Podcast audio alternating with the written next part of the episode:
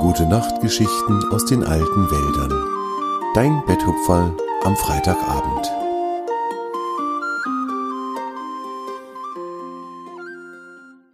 Besuch aus den Bergen. Nach einem langen, kalten Winter war der Schnee geschmolzen und der Frühling hatte Einzug gehalten in den alten Wäldern. Die Bäche und Flüsse waren voll vom Wasser des geschmolzenen Schnees, und auch am Elfenweiher war kein Eis und kein Schnee mehr zu sehen. Langsam, ganz langsam erwachte die Natur zu neuem Leben. Der große Braunbär erwachte in seiner Höhle aus dem Winterschlaf. Er streckte sich, grunzte und schnaufte eine Weile genüsslich vor sich hin, und dann erhob er sich, um den Frühling zu begrüßen. Er tappte langsam aus seiner Höhle, blieb im Eingang stehen und hob seine Nase in die frische Frühlingsluft. Es roch nach Leben und nach Neubeginn. Die Luft war ganz mild und die ersten vorsichtigen Sonnenstrahlen kitzelten ihn.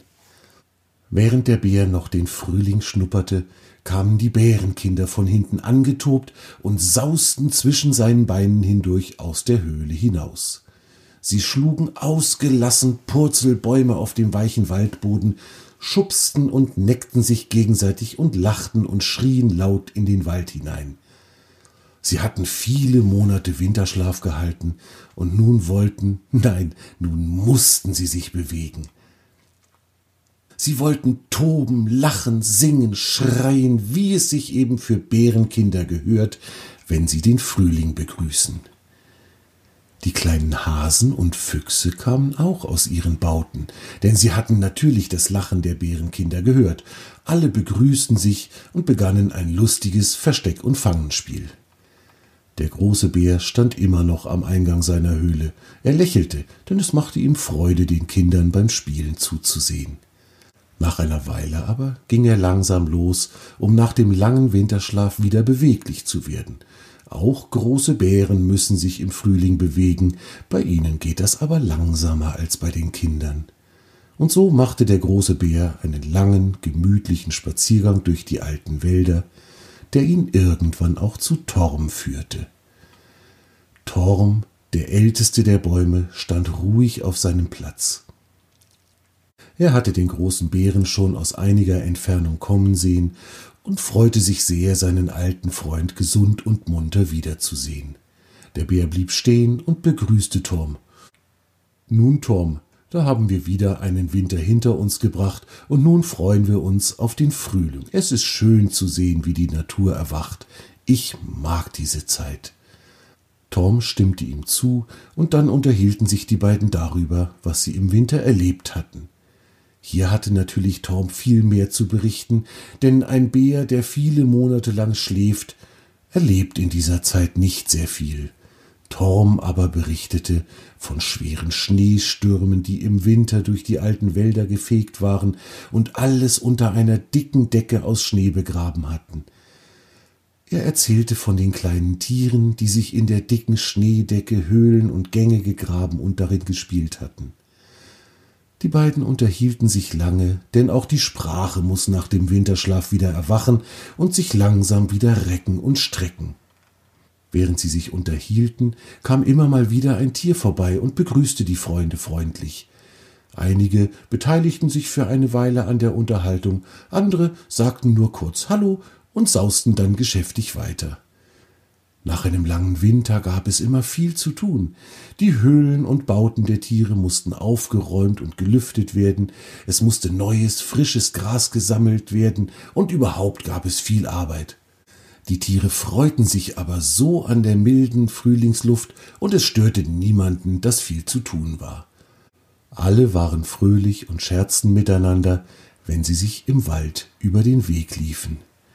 Am Nachmittag der Bär hatte inzwischen seinen Spaziergang fortgesetzt, tauchte hoch oben am Himmel plötzlich ein kleiner schwarzer Punkt auf, der erstaunlich schnell größer wurde. Lero, der Luchs, hatte den Punkt mit seinen scharfen Augen als erster entdeckt.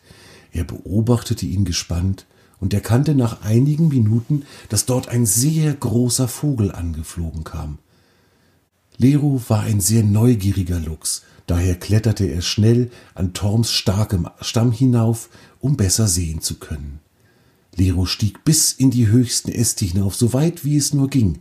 Dabei berichtete er Torm, was er sah. Das scheint ein Adler zu sein, Torm, sagte Lero. So groß ist sonst kein Vogel, den ich kenne, und er scheint hier zu uns zu wollen, denn er fliegt genau auf uns zu. Es dauerte gar nicht lange, da war der Adler bei Torm angekommen und umkreiste sehr elegant die mächtige Krone des ältesten der Bäume.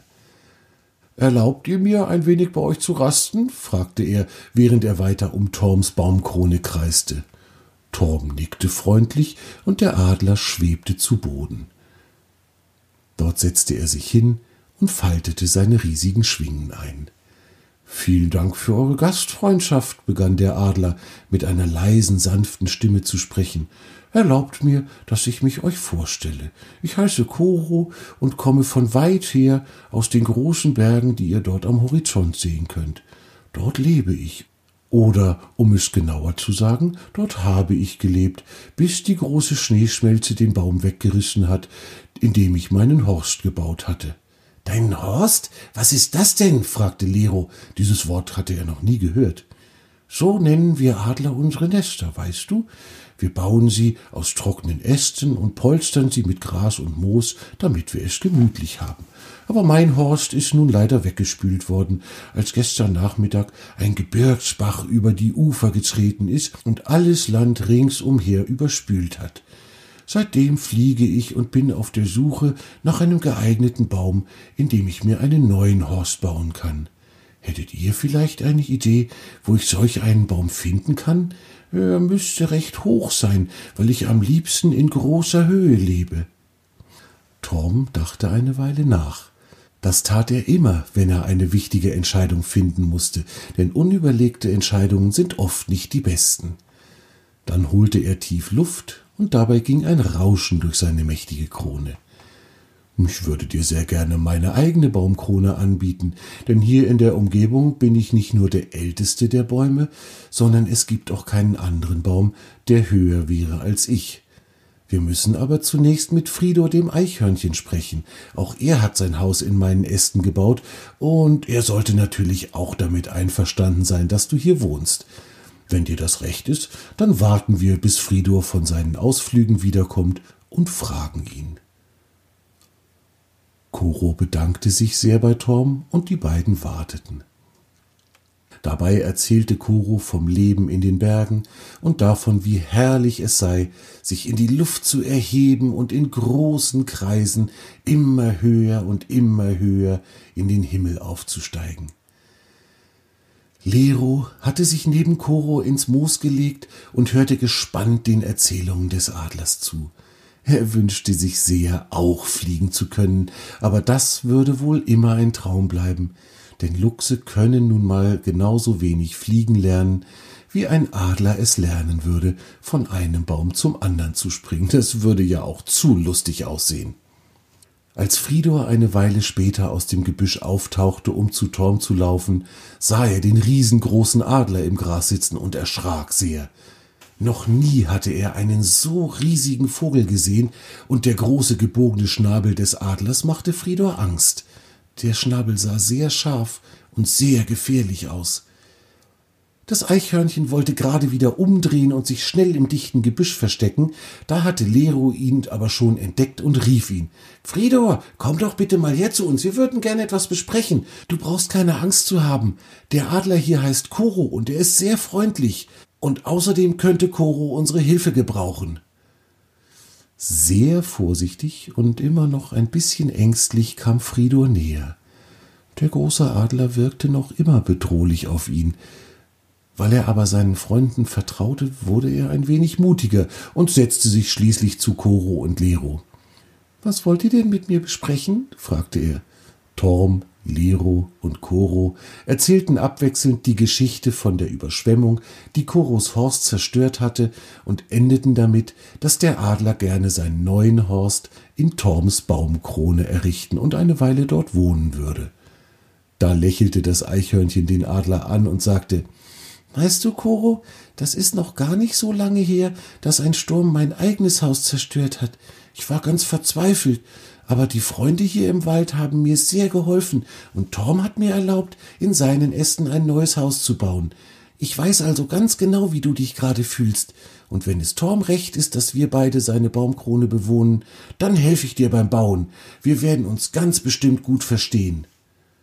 Damit war die Sache beschlossen und Fridor sauste los, um den anderen Tieren Bescheid zu sagen, dass mal wieder ein Haus gebaut werden musste. Koro war sehr dankbar, dass er so gastfreundlich aufgenommen wurde und dass die Tiere des Waldes ihm sogar dabei halfen, genügend Äste und Gras zu sammeln, damit er seinen neuen Horst bauen konnte. Es wurde ein besonders schöner, und alle Tiere des Waldes freuten sich darüber, dass sie einen neuen Freund in ihrer Mitte hatten. Koro, der große Adler, war glücklich über so viel Hilfe und bot den kleineren Tieren an, dass sie auf seinem starken Rücken kleine Rundflüge über den Baumwipfeln mit ihm machen durften, wann immer sie das wollten. Fridor war der Erste, der auf dem Rücken des Adlers über die Wälder schwebte. Er hatte nun überhaupt keine Angst mehr vor Koro, und das war gut so.